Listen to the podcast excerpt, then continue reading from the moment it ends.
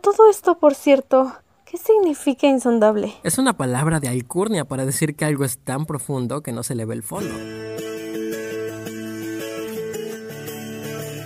Esto es Más allá del farol. un podcast de Narnia Latina. Hola, ¿qué tal? Bienvenidos de nuevo a este espacio en el que nuestra querida dama del Erial del Farol Hola. y un servidor, Jack de Care Parabel, les contamos muchos datos interesantes con respecto a la obra maestra de C.S. Lewis, Las Crónicas de Narnia. Espera, espera. Jack de Kerr Parabel. ¿No eras de Narnia Latina? Larga historia, luego te cuento. ok. Te invitamos a que descubras con Jack y conmigo la profundidad y significado de los interesantes detalles de toda la saga. Y es que hay mucho por descubrir aún. Lo sé. El día de hoy nos dimos a la tarea de desmenuzar uno de los temas más místicos de El León, la Bruja y el Armario, el primer libro publicado de la saga, aunque por supuesto afecta al resto de las crónicas. Un tema que muchas veces queda desapercibido por los narnianos, pero que tiene un significado gigantesco y da pie a uno de los momentos más icónicos de las crónicas, y también es la base de la existencia de Narnia. Sin más rodeos, hoy hablaremos de la magia insondable. Bueno, hora de comenzar. la magia insondable, la magia profunda o simplemente la gran magia son traducciones del término utilizado por Lewis para The Dick Magic, de la cual leemos por primera vez gracias al reclamo de la bruja blanca a Aslan sobre la sangre de Edmund. Dama, ¿tienes tu libro por ahí? Siempre que vamos a grabar cargo mi libro conmigo. Genial. ¿Podrías leer textualmente el fragmento que mejor refleja el cómo aplica esta magia insondable? Claro, dice. Tú al menos conoces la magia que el emperador colocó en Narnia al principio de todos los tiempos. Sabes que todo traidor me pertenece como presa legítima y que por cada traición tengo derecho a una víctima. Gracias, Emily. De nada, cuando quieras. Entonces, ¿por dónde iniciar? Tal vez preguntándonos, ¿quién es este emperador? Es decir, es nombrado muchas veces en varias partes de las crónicas, específicamente por Aslan más que por cualquier otro, pero ¿por qué no puede vérsele? No es como cualquier otro de los personajes, ¿o sí, Jack? Bueno, es que... eh, bueno, es que este emperador, al que conocemos como el emperador de Allende de los Mares, como dices, no es un personaje, sino es más bien como una idea. La idea que tuvo C.S. Lewis para explicarnos cómo es Dios, el Dios absoluto, creador y gobernante de todo lo existente y lo inexistente. Lo sé, es confuso. Este emperador no pertenece a Narnia, sino que más bien Narnia le pertenece a él. Entonces, ¿no le pertenece a Aslan? No, Aslan es una extensión del poder de este emperador. O diciéndolo de otra forma, el emperador colocó una magia en el mundo a través de Aslan, el día que creó Narnia, lo cual es justamente la magia insondable. Espero no estar haciendo los bolas. Es decir, sabemos que C.S. Lewis ocupó muchas referencias bíblicas y esta es una de ellas que es bastante evidente y que no tuvo miedo de usar. Es decir, me refiero a la relación de Dios Padre Jesús. En la Biblia existe un Dios de nombre Yahvé o Jehová, creador del cielo y de la tierra, que más tarde envía a su Hijo Jesús a la tierra a cumplir una misión específica, y Lewis entonces nombra como emperador de Allende de los Mares al Dios creador y a Aslan como Jesús, el cual, como dices, fue el que introdujo la magia a Narnia y de su creación como una herramienta de una magia más poderosa, una herramienta de equilibrio. Exactamente. La magia insondable es la mano de este dios, que es llamado emperador, y desde el principio de los tiempos en Narnia quedó establecida y estipulada en dos sitios. El más conocido y el que mejor recordamos es la mesa de piedra. Si haces memoria, alrededor de la mesa hay unos garabatos escritos en un idioma antiguo, que en cualquier caso sería el idioma del emperador de Allende de los Mares, y que solamente alguien con un nivel alto de magia podría lograr leer. El segundo lugar, el que menos conocemos, es el cetro del mismísimo emperador. ¿Vamos bien hasta aquí? Perfectamente bien. Genial. Entonces, al estar escrita en el cetro, hace que se convierta como en una especie de ley universal que debe ser respetada y no solo y no puede ser cambiada, modificada ni alterada por nadie, ni siquiera por el mismo Aslan. Y no porque no pueda simplemente negarse, sino porque si lo hace, hay consecuencias. Sí, y esto me hace pensar de nuevo en otra referencia bíblica, la de las tablillas de los diez mandamientos, que funciona de la misma forma. Pero bueno, ahora que lo recuerdo, de hecho es la bruja misma la que lo explica tanto en el libro como en la película, qué es lo que pasa si se le niega este derecho concedido por la magia insondable. Aslan sabe que si no recibo la sangre que la ley demanda, toda Narnia va a ser devastada y perecerá en fuego y agua. Bueno, prácticamente ese es el principio mágico que determina lo que está bien de lo que está mal. Aslan mismo se lo explica a Peter en la película y quizás muchos no nos damos cuenta porque de nuevo en el doblaje en español se le conoce como la gran magia. Pero escuchen. Existe una gran magia más poderosa que cualquiera de nosotros y que rige sobre toda Narnia. Diferencia lo correcto de lo incorrecto y gobierna nuestros destinos, el tuyo y el mío. Sabiendo eso, entonces lo que está escrito en la mesa de piedra y en el cetro del emperador de Allende de los mares es nada más y nada menos que aquello que, de alguna forma, dicta lo que es bueno y lo que es malo y las consecuencias de ambas. Una de las cosas que se encuentran escritas en el cetro o en la mesa de piedra es que todo aquel que no lleve su vida por el bien, o sea, se vaya por el camino del mal, por así decirlo, será considerado un traidor. Un traidor a lo incorrecto, al propósito bueno sobre el cual se creó Narnia. El propósito bueno sobre el cual se creó Narnia. Acuérdense de esto. Ahora, te estarás preguntando, ¿cómo entra Jadis en todo esto? ¿Por qué ella tiene el derecho sobre los traidores? ¿O por qué si se le niega el derecho, Narnia perece en fuego y agua, como dice? La respuesta es simple. Como comentamos en episodios anteriores, cuando Aslan creó Narnia, el primer mal que hubo en el mundo fue Jadis, quien resulta ser la personificación perfecta del mal. Entonces, mmm, vamos a meternos un poquito en terreno peligroso. ¿Te sabes la historia de Lucifer? ¿Te refieres a la serie? Dicen que es buenísima. Oh, buenísimo. no. Oh. Mira, Tú has hablado de referencias bíblicas de Lewis. Yo también lo hago ahora, pues en los textos de la Biblia aparece Lucifer, que era un ángel hermoso, sabio, poderoso y orgulloso, como ciertas personas que conocemos, según dicen por ahí, que se rebeló contra su creador. Al rebelarse fue desterrado y bueno, se dice que a todos los que, a través de sus decisiones, las que tomaron voluntariamente, le siguieron, se consideraron traidores y se les condenó por ello.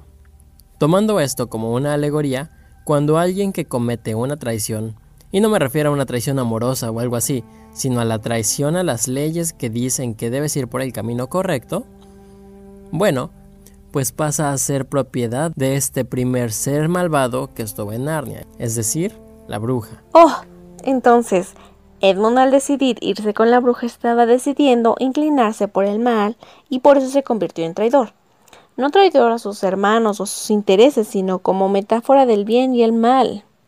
Interesante. Tiene sentido, tiene todo el sentido. Supongo que la bruja bien pudo haberlo pasado por alto de alguna forma, pero al sentirse amenazada por la llegada de Aslan y al final del invierno decidió aprovechar este pequeño poder para eliminar a uno de los cuatro de manera, no digamos, justa y así evitar la profecía.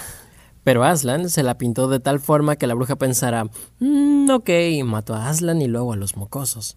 Pero no contaba con que la magia insondable tenía un significado aún más profundo. Así es, una tercera vertiente que la bruja no conocía.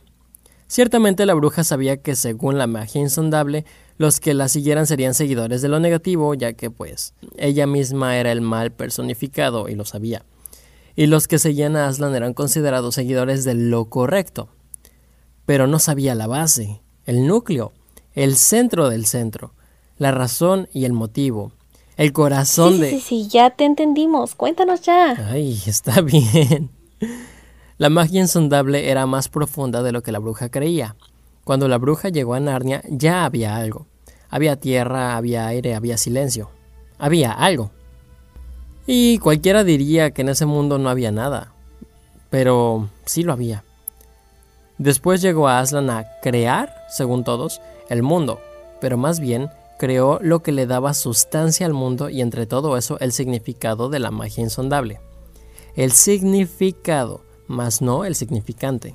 ¿A qué te refieres? Mm, imagínate un pastel o torta de cumpleaños, como quieras decir. Un rico y delicioso pastel. Perfecto, amo los pasteles. ¿De qué sabor?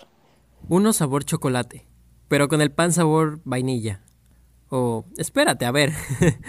Imagina que cuando llegas, la repostera ya tiene el pan sabor vainilla redondito y esponjosito, pero aún no está cubierto ni decorado, ¿ok? Entonces la repostera trae la mezcla con el chocolate que le va a ir embarrando por encima y por todos lados para que sea el bonito y rico pastel que tú quieres. Bueno, con esta alegoría, cuando la bruja vio a Aslan crear el mundo, en realidad solo lo vio poner la decoración al pastel, ¿me explico? Ahí estaba el sabor a chocolate, que es algo que no se puede ver pero existe, como lo fue o como lo es la magia insondable. Pero, antes de que llegara Aslan, o el emperador de Allende de los Mares a través de Aslan, quién sabe, ya había preparado toda la base del pan sabor vainilla, desde la tierra sobre la que estaban parados hasta las bases mágicas para que su palabra tuviera efecto.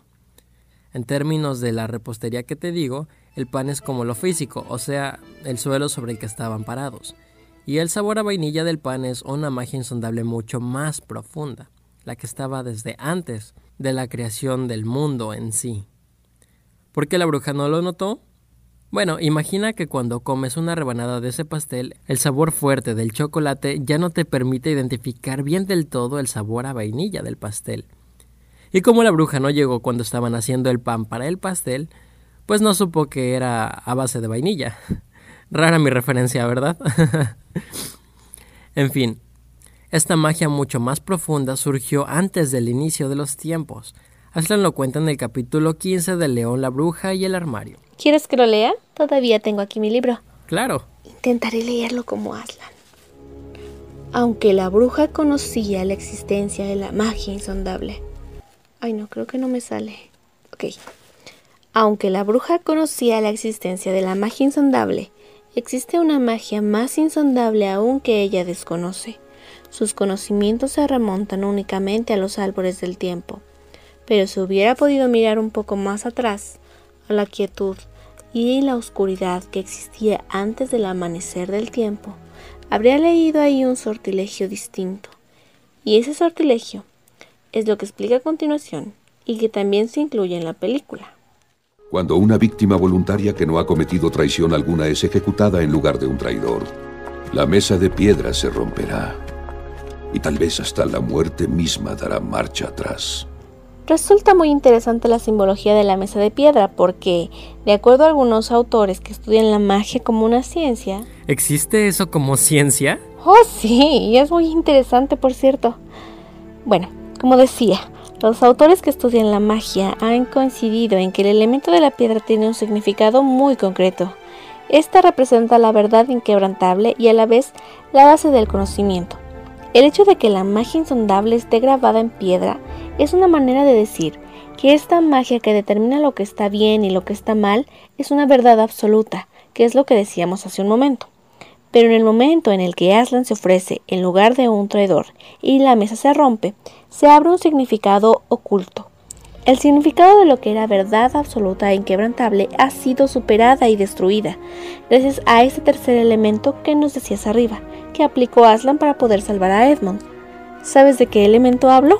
¿La magia insondable? Sí, pero específicamente el significado de esa magia más profunda, eso que había durante la calma antes de que todo fuera creado, básicamente la esencia del emperador. El amor. Así es, el amor abnegado, el que da todo de sí sin esperar nada para el beneficio propio. Aslan logró vencer esta ley gracias a la entrega. Diste mucho por amor, le dice la bruja, pero más bien dio todo por lo que amaba. La bruja no conocía eso porque en primer lugar, ella no conoce tal cosa como el amor. Por eso no se le ocurrió en ningún momento que la ofrenda total de Aslan quebraría la rígida verdad absoluta e iniciaría una nueva era de amor y entrega. Es como el Antiguo y el Nuevo Testamento, ¿sabes? Donde el sacrificio voluntario de Jesús termina como una etapa y empieza una donde el ser humano queda perdonado. Vaya, incluso así le entiendo mejor a los textos bíblicos. El día de hoy aprendimos mucho. Creo que esa era la idea de Lewis, que al leerlo en Narnia pudieras entender mejor algunas cosas de nuestro mundo. Ay, justo en la travesía del viajero del alba. Y después de eso, cuando Aslan ya ha logrado quebrar esa ley tan rígida del emperador, que habría provocado la destrucción de Narnia en fuego y agua, ya es posible perdonar a todo aquel que haya seguido a la bruja y realmente esté arrepentido. Gracias a eso, los matices de la magia sobre la que se creó Narnia permiten una nueva y mejorada etapa en la que incluso un traidor se puede enmendar. Y de nuevo me recuerdan el sacrificio de Jesús y cómo se formó toda una iglesia después de ello. ¿Qué otros personajes de Narnia posteriores al sacrificio de Aslan se enmendaron? Sería magnífico que alguien pudiera decirnos de alguno. Yo tengo en mente uno. Shh, deja que los narneros nos cuenten en los comentarios. Y bueno, así es como básicamente funciona la magia insondable y la más insondable de los albores del tiempo. Y a todo esto, por cierto, ¿qué significa insondable? Es una palabra de alcurnia para decir que algo es tan profundo que no se le ve el fondo. Sin duda no lo tendría. Esta magia es poderosa y solo podemos ver la superficie tanto en Narnia como en nuestro mundo. Pero también me deja pensando en que los narnianos formaban parte de un plan que no fue algo creado por pura espontaneidad. Este emperador debió planearlo todo, que Digor y Poli llegaran ahí en un principio junto con la bruja y posteriormente que los Pevensie llegaran a salvar a Narnia. Todo era una planeación perfecta. Y si todos los acontecimientos fueron así, la misma destrucción de Narnia estaría planeada. Emily, para un los fin mejor, spoilers. claro, todo para un fin mejor. Ay, ya empiezo a parecer loca. Spoilers. Ay, lo siento, me dejé llevar. Pero creo que tienes razón en que todo estaba planeado y me asusta un poco pensar que tal vez también nuestro mundo funcione así. Pero bueno, al menos Lewis sí quería enseñarnos eso, para entenderlo aquí en este mundo. Y eso me deja pensando en todas esas personas que creen que Narnia solo es una novela infantil, porque todo lo que hablamos el día de hoy no parece ni un poco infantil, y hasta para nosotros pues sí es algo complejo de, de, de comprender. Es verdad, Narnia no es solo infantil. Creo que leyéndolo ahora de adulta, comprendo mejor estas cosas. Tal vez cuando los leí por primera vez no prestes atención, y a lo mejor los que nos escuchan tampoco, pero es lo hermoso de Narnia. Siempre encuentras algo nuevo y maravilloso al releerlos. Ya lo decía Lewis, algún día serás lo bastante mayor para volver a leer cuentos de hadas. Ay, no continúes. Esa carta me hace lagrimear, y más ahora que soy mayor. No lo eres tanto, recuerda que aquí en Narnia el tiempo es diferente. También me gustaría hablar del tiempo en Narnia, ¿lo recuerdas? Dormido, en los confines debajo de la tierra. Por supuesto, eso también me ha intrigado, pero tal vez tengamos que dejarlo para otra ocasión. Ha sido un gusto volver aquí a Más Allá del Farol. Estamos agradecidos enormemente por el apoyo. Ya saben que no seríamos nada sin ustedes, y bueno, sé que con el episodio anterior dejamos un poco altas las expectativas sobre este episodio, a juzgar por la buena respuesta que tuvo. Esperemos que sí les haya gustado y bueno, aunque el tema sí que es algo digno de analizar por horas y horas, con palabras muy específicas, pues esperamos que les haya ayudado a comprender un poquito mejor el concepto en general. Pero bueno, nosotros fuimos Dama del Erial del Farol. Y Jack de Care para Bell. Y nos estaremos escuchando muy pronto. Recuerden que una vez rey o reina de Narnia. Serás rey o reina siempre. A ver, ahora sí cuéntame eso de Jack de Care para Bell. Au, au, au.